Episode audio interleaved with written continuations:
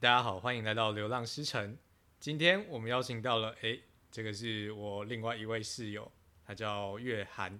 然后月涵呢，他目前还是个学生，他在一间叫 Minerva 的大学就读，目前是大四、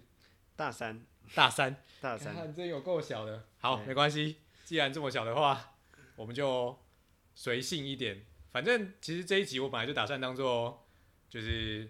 进来住之后还没有机会好好跟你聊天，所以我本来就把它想说来当做聊天的室友聊天记录。没错，就是室友聊天记录，我们大家随性录，随便剪。嗯哼。来，好，呃，一开始的时候就是因为是朋友的朋友介绍，所以才认识你的。然后，对，所以刚听到有 Minerva 这间大学的时候，完全是满头问号，就是不知道说 Minerva 这间大学到底在干嘛，然后不知道怎么会有台湾甚至是亚洲来的学生跑去念这种大学呢？嗯，那你可以一开始的时候稍微自我介绍，然后顺便介绍一下 Minerva 这间大学吗？嗯、呃，好啊，嗯、呃，我是月涵，然后全名叫黄月涵，现在是现在是呃 Minerva 大学的大三学生。那 Minerva 是一间在美国的四年的大学，呃，它有一个非常特别的制度，是大学四年内会去七个城市念书，所以从大一在旧金山开始，我们每学期就换一个地方念书。那会去的地方包括有呃首尔啊，呃。海德巴拉在印度，然后柏林啊，然后布宜诺斯艾利斯啊，还有伦敦跟台北，包含台北也是七站之中的其中一站。然后 Minerva 是一间很新的大学，大概二零一二左右才创立，所以呃，它很多的教学模式都很强调呃创新的学习，以及就是学现代社会最重要一些知识技能。嗯，那就是一个非常实验性、非常新的一个大学。那我那时候。就觉得这间大学很有趣，所以我就呃在读了一年台湾的大学之后，就过去那边念这样。嗯，就直接申请了。对，就申请了，然后就很满心期待的去到旧金山。那满心期待最后的结果，目前还算满意吗？目前还算满意啊，我觉得特别是第一年在旧金山的印象很深刻，因为你就是我们学校的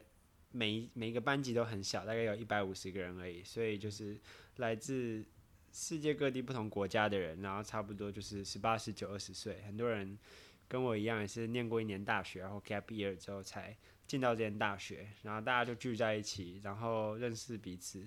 然后探索旧金山。所以在大一在旧金山是非常的青春这样子，所以到现在都很怀念。哇，哎，等一下，我们往前拉回拉回一下，我觉得应该有一百个人大概问过你了吧？但是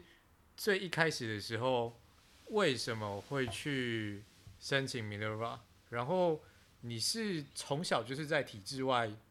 自主学习的学生对吧？嗯，哇，这一开始，呃，一开始是偶然啊，就是在 Minerva 一个招生说明会上听到这间学校。其实那时候会觉得，你知道，在国外念书离我很远嘛，然后我可能就是在台湾念书啊，念到大学，去国外可能就大学之后再说吧。哦、那可是后来发现，Minerva 其实，嗯、呃，跟我在高中的时候学习模式很像。因为在高中的时候其实是自学，所以就是会用很多网络资源学习啊，会用一些社群的资源学习，会去旁听一些课等等。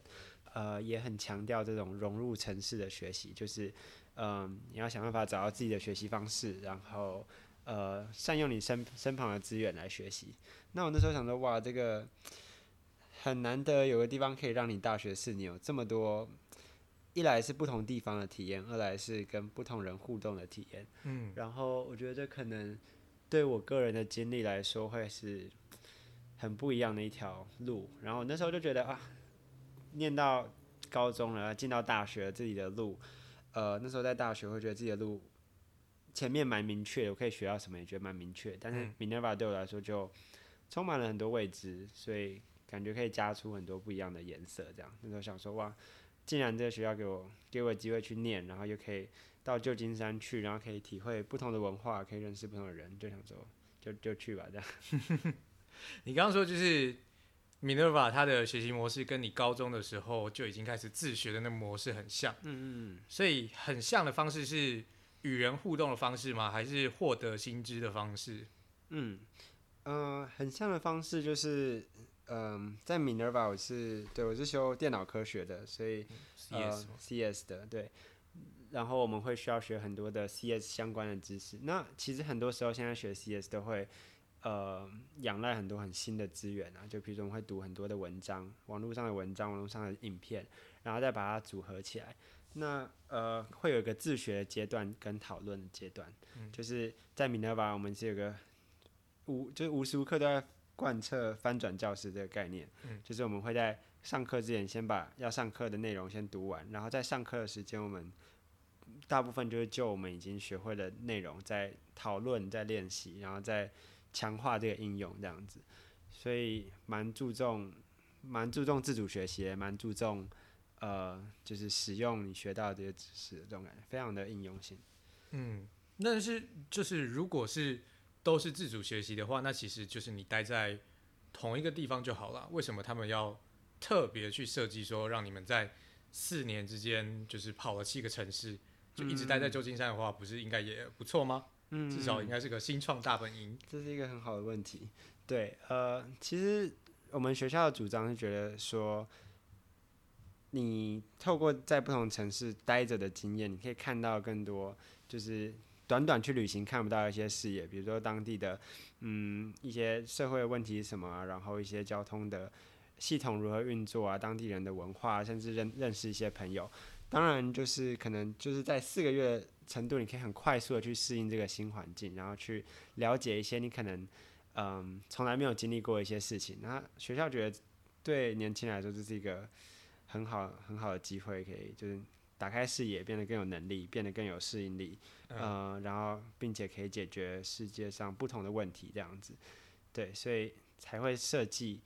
这样子的，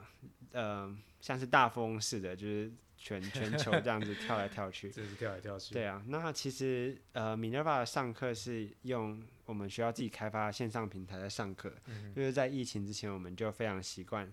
在线上讨论，然后在线上学习这样子，嗯、所以它有一个线上的学习机制的，呃，跟线下的这种旅行体验，它其实是蛮互补的。就是虽然我们都是在网络上上课，但是我们，呃，我跟我的朋同学跟朋友都是住在一起，然后一起探索一些城市里的不同的地方这样子。哦，所以学校就是在线上安排课程，然后在线下的话，也会在那一个城市帮你们安排不同的。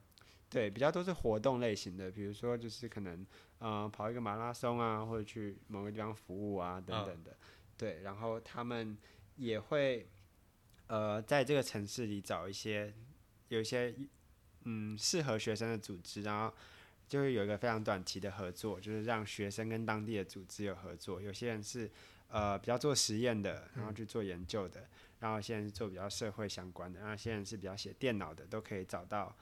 都可以有机会 match 到适合的组织，然后有一个小小的 internship 的这种感觉，嗯、有一些连接了。对，有一些连接，所以学校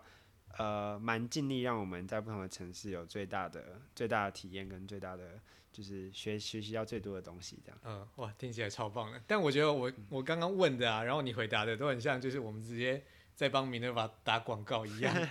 对啊，你自己觉得，就是你已经毕竟也是读了三年。所以到了第六个学期了，嗯、这是你第五个还是第六个城市？第第六个城市。第六个城市了。呃，也没有那么多了，就是中间有点曲折，毕竟大家都遇到 COVID。对对对。嗯，我觉得，我觉得 Minerva 的确是呃，我还是很开心就选了 Minerva 这个路，因为它就是有点是一条非常。嗯，就像山山里面的路嘛，就是可能有人开出了一条路，但是它这个路不是这么平，不是这么好走。嗯。然后路上的体验也是，嗯，经过了才会经历到这样子。对。所以我觉得，就是，嗯，我不太会抱怨说，哦，这个路可能不平啊，或者怎么样，就觉得，哦，这是一条蛮特别、自己蛮喜欢的路，这样。嗯。然后我觉得，实际上的确可以从。嗯，跟不同的人交流，就是城市的人，还有我的同学交流，真的开拓了蛮多的视野，想事情方式变得很不一样。然后同时像你问的，就是身为 Minerva 的学生，嗯，也是有比一般大学再多一点的额外的功课需要调节。这些功课包含就是，呃，怎么快速在城市里适应啊，然后怎么样交朋友，怎么样维持作息。假如你呃想要探索城市，又想要学好课业，又想要交朋友等等等，就是都爆掉，你要怎么样？怎么样把它调 整好这样子？嗯，对啊，然后也需要适应，就是呃不断的在变化之中，你自己要走的方向是什么？因为你如果没有太清楚的方向，有时候会觉得被环境受到影响太多这样子。嗯，那我觉得呃，因为之前在待过台湾大学嘛，我觉得在台湾大学这种这种东西可能会是你的方向可能是慢慢长出来的，但就是可能就是像一颗小小的芽这样慢慢发芽。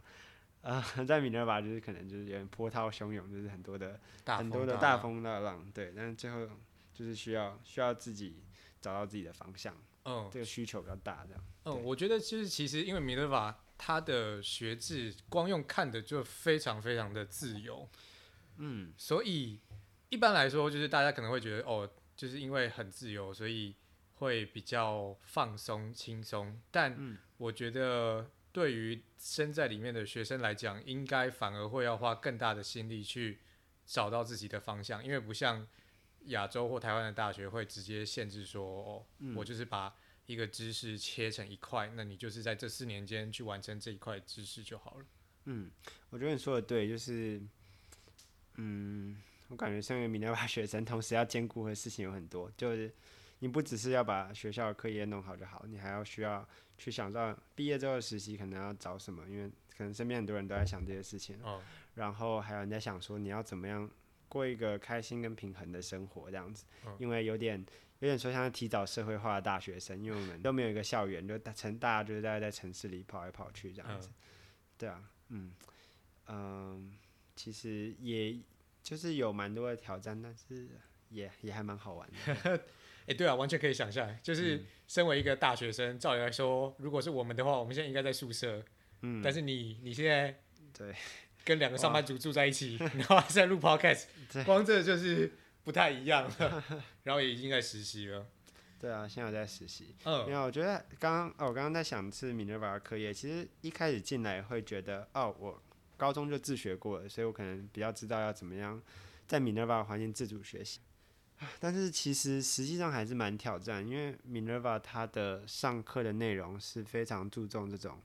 讨论式的，所以它需要你自己非常有步调的把嗯、呃、不同的概念掌握好，然后你到课堂里面的时候就可以嗯、呃、大量讨论的这样子。所以其实有的有些时候蛮蛮 intense 的，就是蛮蛮强烈的，在在呃可能一学期要学一些。那个涵盖的科目的范围很多很广，这样子，对，嗯、对，所以就是不止涵盖的科目很广，而且学校也期待说你们在上课的时候就已经不是被动的去接受知识了，对，而是可以主动的有 input。教授都会就是看谁没有讲话就 cue 谁发言，哦、所以需要一直就是一直要去参与这个课堂上的。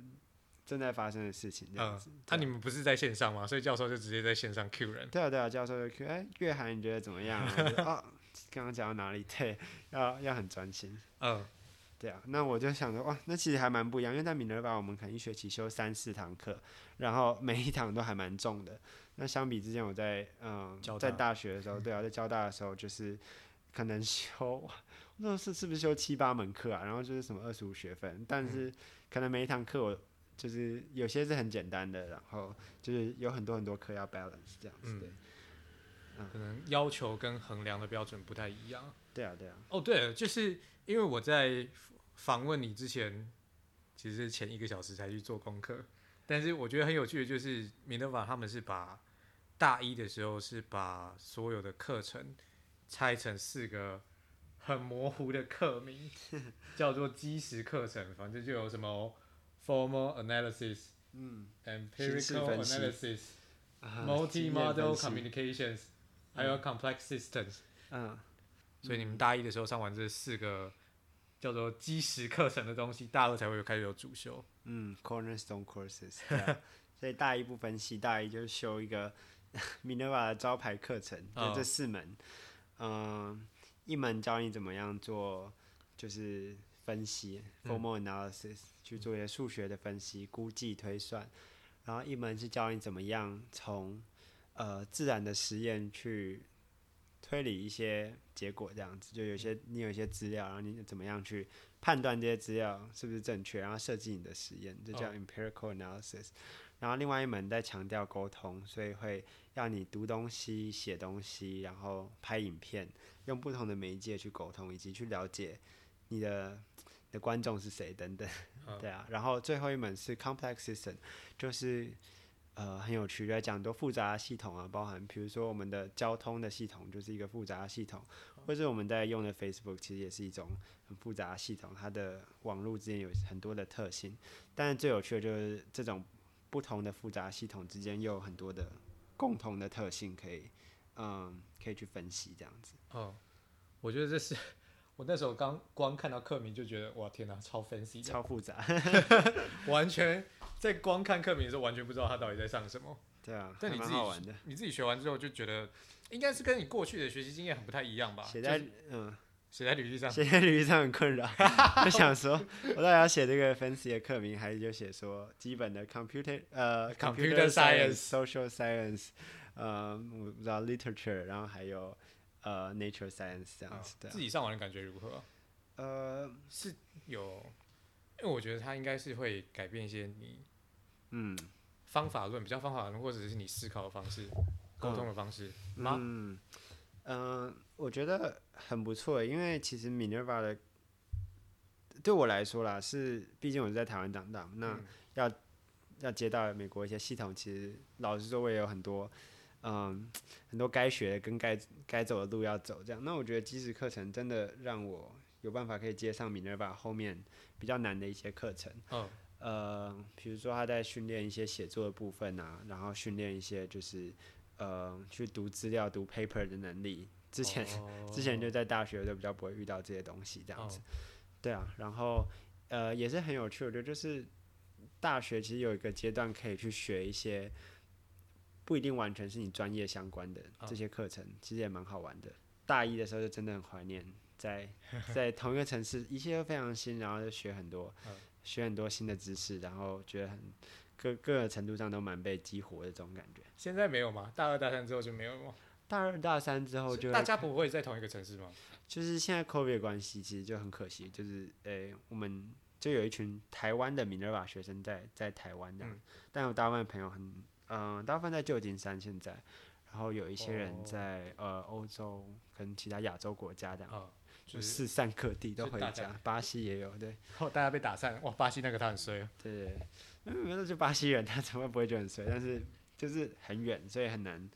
嗯，很难。就像之前住在同一个宿舍里面的时候，大家那么跳来，就是那么容易去认识认识啊，就说聊说，哎、欸，你最近过得怎么样啊？然后就随随机有一个聊天，嗯，就是大家都住在一起。疫情的关系，可能。呃，像我是去年疫情的时候在在伦敦这样子，那真的会跟疫情之前比，就呃那个经验很打折扣，因为你可能需要注意很多注意很多的安全的细节，然后你需要可能会不要出去那么多这样子。嗯，对，那所以明年应该也是会呃继续去嗯、呃、不同的城市探索探索，但是在疫情的考量之下。哇，哎、欸，听你这样一讲才发现。哎、欸，你们真的是疫情的最大受害者之一，绝对是，对真的是，就是我们有点哭笑不得，因为 因为我们学校本来就是远端的，所以我们有一个非常好的线上系统，对就让我们 settle 好，为这个做准备这样子。嗯、但是在 Minerva 有很重要的一部分，就是跟大家一起互动，跟大家一起交流，以及这个城市体验，嗯、那的确就是就是被拿走，然后我们自己要想办法在自己。当下所在的城市，在摸索摸索找回来自己的东西。哦、对，那目前在台湾如摸索如何？嗯，还不错啊，就是就是要自己出来住，我就觉得说是，呃，我可以住在家里，因为住在家里就可能会是很舒服嘛，就跟我就是十八年长大的都一样。嗯、那出来住可能可以有一种新的方式探索台北，对，嗯，也是蛮好玩的。然后就是有时候因为就住在台北，因为就可以跟一些朋友去打羽球啊，有一些。不同的活动可以去这样子。嗯嗯，好，呃，我们可能拉回来 Minerva 的学制，因为我实在是超想讲这个的。其实、嗯、我听说你们像在 Minerva 的话是不需要考试的。哦，对啊，没有考试。所以你刚刚他问我说：“哎、欸，是不是在期末考？”我说：“对，在期末，但是没有在考。那你们是怎么评分的？诶、欸，有点技术性哦，但是我们就是不考试，但是因为我们每一节课都在线上平台上课嘛，没错。那因为是我们学校自己造的，所以他当然希望有一些更进阶的功能。那你可以想象是一个，比如说一个 Zoom 的 code 里面，嗯、呃，教授可以。就在我们学校系统，教授可以发一些问卷，它可以是一个问呃开放性问题，然后学生就回答这样子，然后学生上课的录影，什么时候说话都会被这个系统记录下来。OK，所以教授他下课之后，马上就有一个九十分钟的影片可以看，就是我们上课就马上像这个 YouTube 影片这样就被拍好了，嗯、然后甚至这个系统还可以看说哦，你这个学生在几秒几秒几秒说话，所以是我要说的就是他非常。可以让人追踪，就可以知道每堂课表现怎么样。嗯、也因此，教授在每堂课都会评分。嗯，对，就是每堂课会给我们一个分数，那可能会基于我们讲的话或我们写的东西，这样就是一个小小的一个回馈这样子。嗯、那就不像是一般就是期中考、期末考坐在教室里写考卷的这种感觉，他就是每一堂课每周有两次，他就告诉你说你做的怎么样。嗯、然后我觉得这样是一个很好回馈机制，因为你就。啊、呃，大家都知道，都是在期中、期末报报佛教，报完佛教之后，又又不太想管之前学到什么，呃，但是在 Minerva 每一堂课都会收到一点点的微小的 feedback，对对，就是有点像是一步一步调整，调整你要怎么样做的最好，做做更好这样子。那、嗯、这个上课完之后，我们都要写很多的作业，作业就是写像是一个 project 或者一个 paper 这样子，你就要去把上课。所学到的东西再整合起来，然后再应用在你的这个专题里面。Uh-huh. 然后你可能要嗯仔细的去思考说上课知识的概念是什么，然后它怎么样连接到我的作业。那这个部分是学生要自己去解释的。就我们还要说，哎，我这个作业是我在哪部分哪部分要考虑我们上课学哪些概念，所以这边才会这样设计等等的，就是嗯、呃、我们作业的基本要求这样子。Uh-huh. 所以我觉得蛮好，就是上。等于说你先自己学第一步，然后第二步是你到课堂上跟大家讨论，把一些呃困惑的东西再讲清楚，或者是练习这样。然后第三步就是你可以得到教授的一些回馈，然后第四步就是你可以基于前面这三步学习，再整合成把它整合，然后写一份自己的作业这样子。OK，哇，对，所以他就不知不觉的把期中考拿掉了，就没有期中考。对但嗯，对我我觉得他是有点像根本上的改变流程，有一点点像，呃，像是硬体开发跟软体开发的不一样的地方吧。就是像说，嗯、呃，台湾的，就是或者是亚洲一般的考试制度，就是你有一个 fixed 的 deadline，就分别是期中考跟期末考。嗯、那这个时候就是像硬体开发一样，就是你你是有一个呃比较固定的期程，然后你要在这个期程之间完成什么东西。所以很多时候你就是在最后一刻去抱佛脚，然后可能抱完佛脚之后就没有再后续的追踪或更新了。可是 Minerva 是比较像是你把时间线切成比较细，所以你在每一堂课都可以有一些新的收获，然后又有一些新的讨论，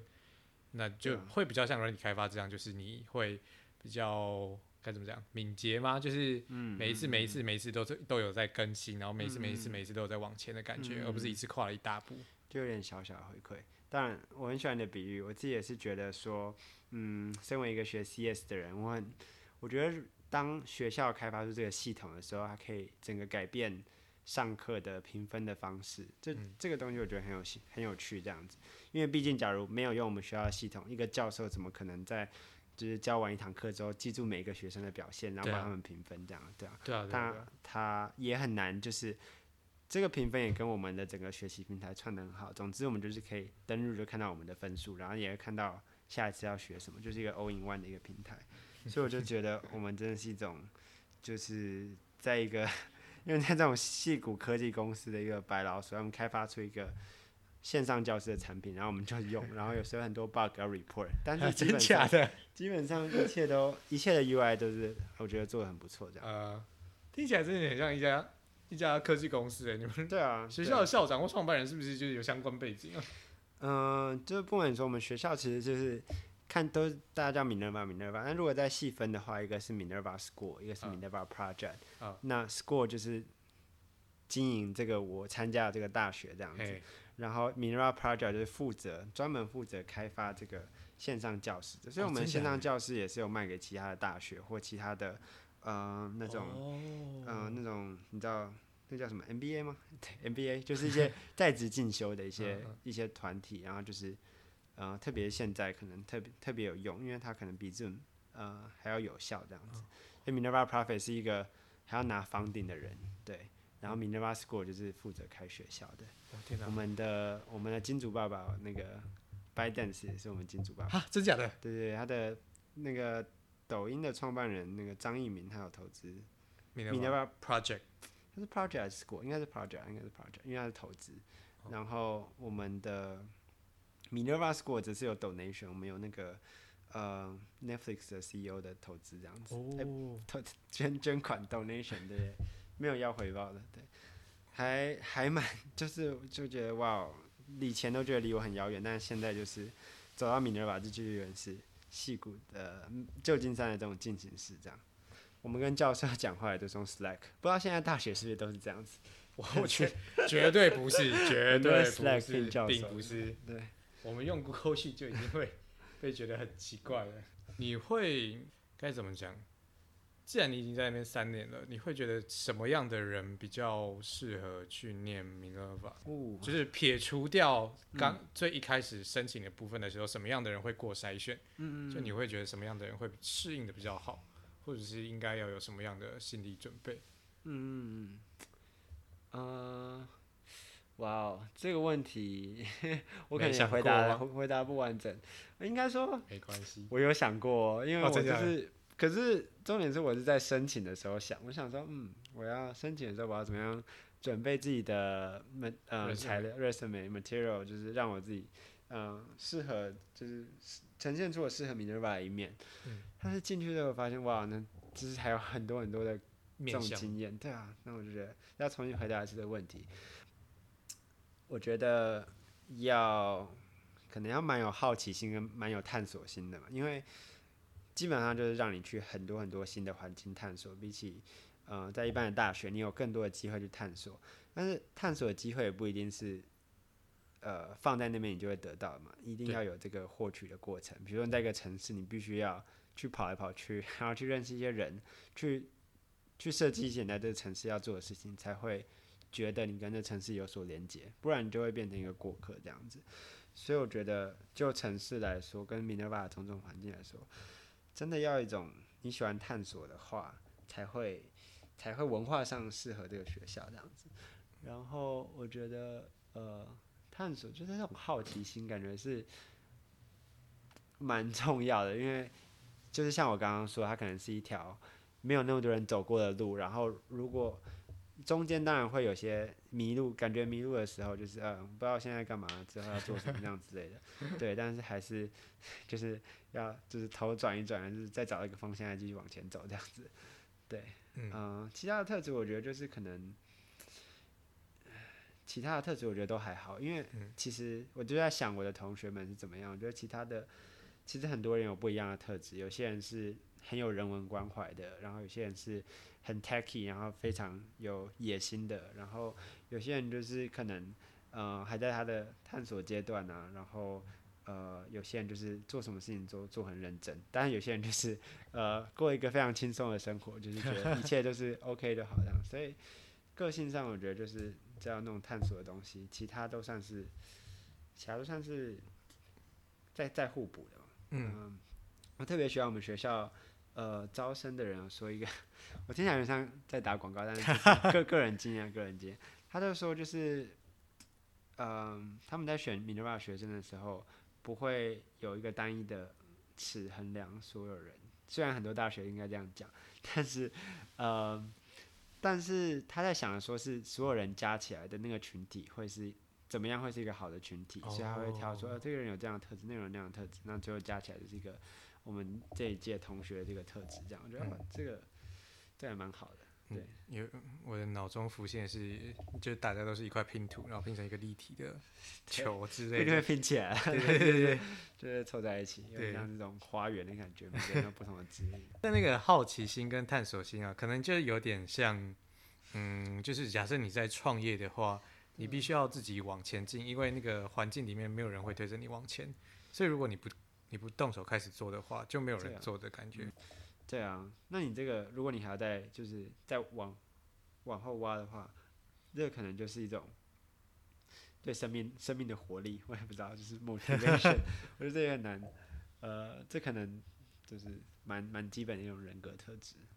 应该说每个人都有不同的活力的 model，他在特别情况，就是他喜欢的事情上会比较有活力。对。对然后要怎么样调节自己，让自己更有活力，算是我觉得算是越离开学校越需要想的事情。对。因为在学校你蛮容易呃照着学校的规则走，然后我觉得 Minerva 算是一个像是在学校，但很多时候也有点像在社会里面，就是呃你不一定有那么多明确的规则，你可以照着走，所以。你需要自己去探索，然后你发现有很多混乱的东西，你要自己 弄清楚。但我觉得，就是外面的很多人是，他是被环境给框住，然后磨掉那个好奇心。所以，虽然 Minerva 它是一个没有任何限制的环境，但这个环境本身它就是跟外面不一样的。所以你会担心说，你出来之后会跟外面的世界有感受上会有落差吗？嗯，应该是还好啦，因为就是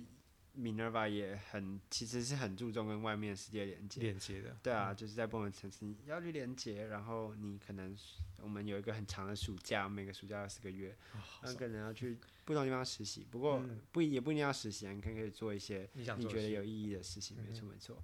嗯，所以大家还是要有自己的方式。我觉得应该是说。嗯，因为在旧金山的环境，在 Minerva 的环境，从大一就会开始比较想说，呃，我之后要做什么，就会有一种你知道那种生存的感觉。嗯，所以大家会比较早开始想这个议题，这样子。嗯，那通常，通常在大学的话，就是我自我自己在教大家自己的经验，嗯、呃，大一就会想的是一些成绩啊，然后交朋友。对，最主要就是想这两件事。对，就是对我希望我。我不希望成绩太烂嘛，也也希望可以交到一些自己喜欢的朋友。我自己的经验也是，到大学会开始想未来，大部分大部分最早都是大三才开始摸摸摸索，然后甚至是大四，然后很很多时候就是有点晚了，就是还没准备好就已经被推出去了的感觉。起飞喽！对，飞起来喽！哎、欸，但我还蛮好奇的，就是所以你在三年里面，你有在 Minerva 里面？就是在这一段路里面遇过一些低潮吗？我想想看，有有高有低啦。会有这样什么样的低潮低潮的话，我想想看哦，我觉得 有些时候你当下觉得低潮，后来觉得其实是高潮。哈哈真是说有点尴尬。对啊，就是呃，我因为我大一的时候就很很很很积极嘛，就觉得觉得自己一定要做很多事的那种，嗯、那种大一这样。嗯。所以我那时候在旧金山办了一个 hackathon。嗯、呃，就是一个一个三十六小时的活动，基本上大家就一起写程式解决问题，这样。嗯、呃，理论上理论上听起来是很宅，但理论上是把一个很宅的事情变成一个很就是有趣的事情，对，共享盛举的这种感觉。嗯，那我是主要的筹办人嘛，所以当时候就是压力很大啊，然后呃要想办法。从零到一生出一个活动，因为毕竟我们都人生地不熟，没有人办过 Hackathon，也没有人待过旧金山，然后大家也都是大一。对啊，你才几岁啊？天哪！呃，主主要是我们在这城市里没有 connection，然后要自己开始建，然后、嗯、自己找资源。对，所以我那时候发发出很大很大的心力，然后有时候在想说，到底要这个事情做完比较重要，还是我上学的内容比较重要？毕竟我还是一个学生。嗯、那我觉得那时候最大的挣扎，其实就是因为我是跟我很多。好朋友一起做的，然后大家对这件事情很有 mission 的感觉，但是大家会有不一样程度的嗯、呃、mission 在自己心中，就大家对大家意义是不是均匀的？所以呃，对我来说，有时候就会觉得说，哦，其实嗯、呃，有些时候要承自己承担比较多这个活动的事情啊，然后大家就是可能可以比较嗯。呃轻易的去说啊，我想要去做我的 internship，我想要顾我的学业，所以我想要休息一下。嗯，所以那时候大概是第一次，当然就是第一次有那个环境体会到哇，这个这个这个承担压力啊，以及要怎么样不要那么紧跟别人，就是想办法把这些压力分散也不是分，就是跟别人讲，然后讲把这些东西呃建设好，所以自己不要不要承担那么多心理压力这样子。嗯、我觉得那时候真的是从低潮低潮低潮到后来，哦，觉得 survive 过，我觉得很特别的体验。然后其实我在 Minerva 很多时候都是 在同时在做些学校外的事情，所以通常比较 比较辛苦的就是这两件事情同时进行的时候。像我那时候在首尔的时候，我也是远端帮就是旧金山的公司工作，那是我之前暑假的实习，然后我就想说在学期间我就继续做吧，结果后来发现其实，在首尔跟旧金山合作，我就是我要很早很早起来，或者很晚很晚睡觉，然后 又要准备上课的东西，所以呃就会是非常辛苦，就是挣挣扎，就是要很早很早起来，很晚很晚睡觉，对啊，那时候想说哇那。就是在学校的工作同时在的时候，你很难，因为突然觉得说啊，我好想要就是 take a break，然后完全抽离现在的生活，好好休息一下，但是就没有办法，就还是要好好的，对，还要把它，就是还要平安落地这样，等到学期结束的时候，嗯，在想这些事，其实就是很多时间管理的部分。对啊，但我可以想象，就是你的同学们应该也都是这样的人，就是会在外面大很多部分的人会在外面自己有 project，或者是一次一心多用。不只是在做学校的事情，我觉得大家 focus 不太一样。我真的感觉到，我真的有比较这种倾向去找外面的事情。有些人会觉得他的学业顾好最重要，然后有时候坦白说就觉得，呃，大我觉得大家都有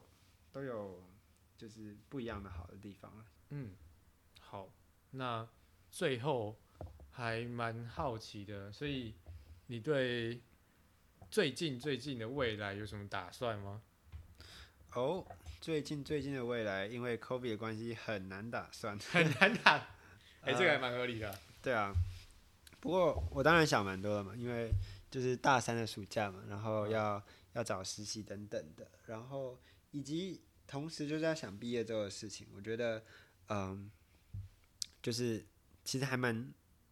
珍贵的这段时间，就是有有这个暑假，所以我现在还在想，但是我在觉得说这个暑假应该要就是。拿来去探索一些自己一直觉得想做，但是觉得没有时间做的事情。嗯、对，像是比如说，我就是很喜欢，嗯、呃，想一些工具，然后把它做出来，一些软体工具，然后把它开发出来，或者是或者去读一些东西，或学一些东西。我感觉，呃，我过去在 Minerva 三年都真的非常，就是密密集的在追逐非常非常多的经验跟体验，嗯、然后感觉其实。毕业都感觉不会缺这么多这样子的东西，但是可能会很难拿到像呃一个非常完整的暑假，可以学学很多东西，或者是重新想想自己过去的人生是怎么样，整理出未来的方向，这个也是很重要的东西。这样子，嗯，对啊，是，就是可能还是其实保保持开放，可能就是最后可能还是做一些实习也是不一定，然后最后可能就是在准备。毕业之后的实习就是养精蓄锐也不一定，对，哦、所以嗯，我自己是非常期待可以在某一，个哦，我说对不起，我是要讲未来之后的方向，不是这个暑假，就是我自己是非常期待是在嗯去做一些可以为人服务的一些工具，就是软体工具。那我不知道有听起来也是有点窄窄的，但是 嗯，我觉得我们。就是这个时代的这个每个人，因为数位工具变得非常非常的连接，然后变成非常容易一个人可以带给另外一个人价值，然后我觉得这个很棒的事情，所以嗯，就很期待可以找到一群这样志同道合、对这件事有兴趣的人，然后一起做一些嗯数位的产品这样。嗯，对，所以因为工具可以赋能，所以你会希望能够成为创造。对啊，赋能赋能的抽象，有一句话就说，就是，嗯、呃，你会打造你的工具，然后你的工具会打造你的样子，这样子，就是你用什么样的工具，就是什么样的人。这我还是有点抽象，这一句听起来超窄的，听起来像工具人。好了，窄窄的浪漫。Yeah, 就是 you shape your tool, therefore your your tool shapes, um, who you are as a person。对啊，嗯，没有，就是这讲这讲有点太抽象了，但是我觉得。身在旧金山，真的会被很多的 culture、嗯、很多的 culture 给渲染，就是很多很棒的新创公司，然后非常期待加入这些东西。好真的蛮短的。其实我差不多录完了，好，就到这边。OK，感谢你。不会不会。今天我们谢谢月涵，谢谢。希望你可以在台湾多留一点。哦，没有，希望你赶快，希望你赶快顺利的找到实习，就不要在台湾多留了。好的，嗯，拜拜。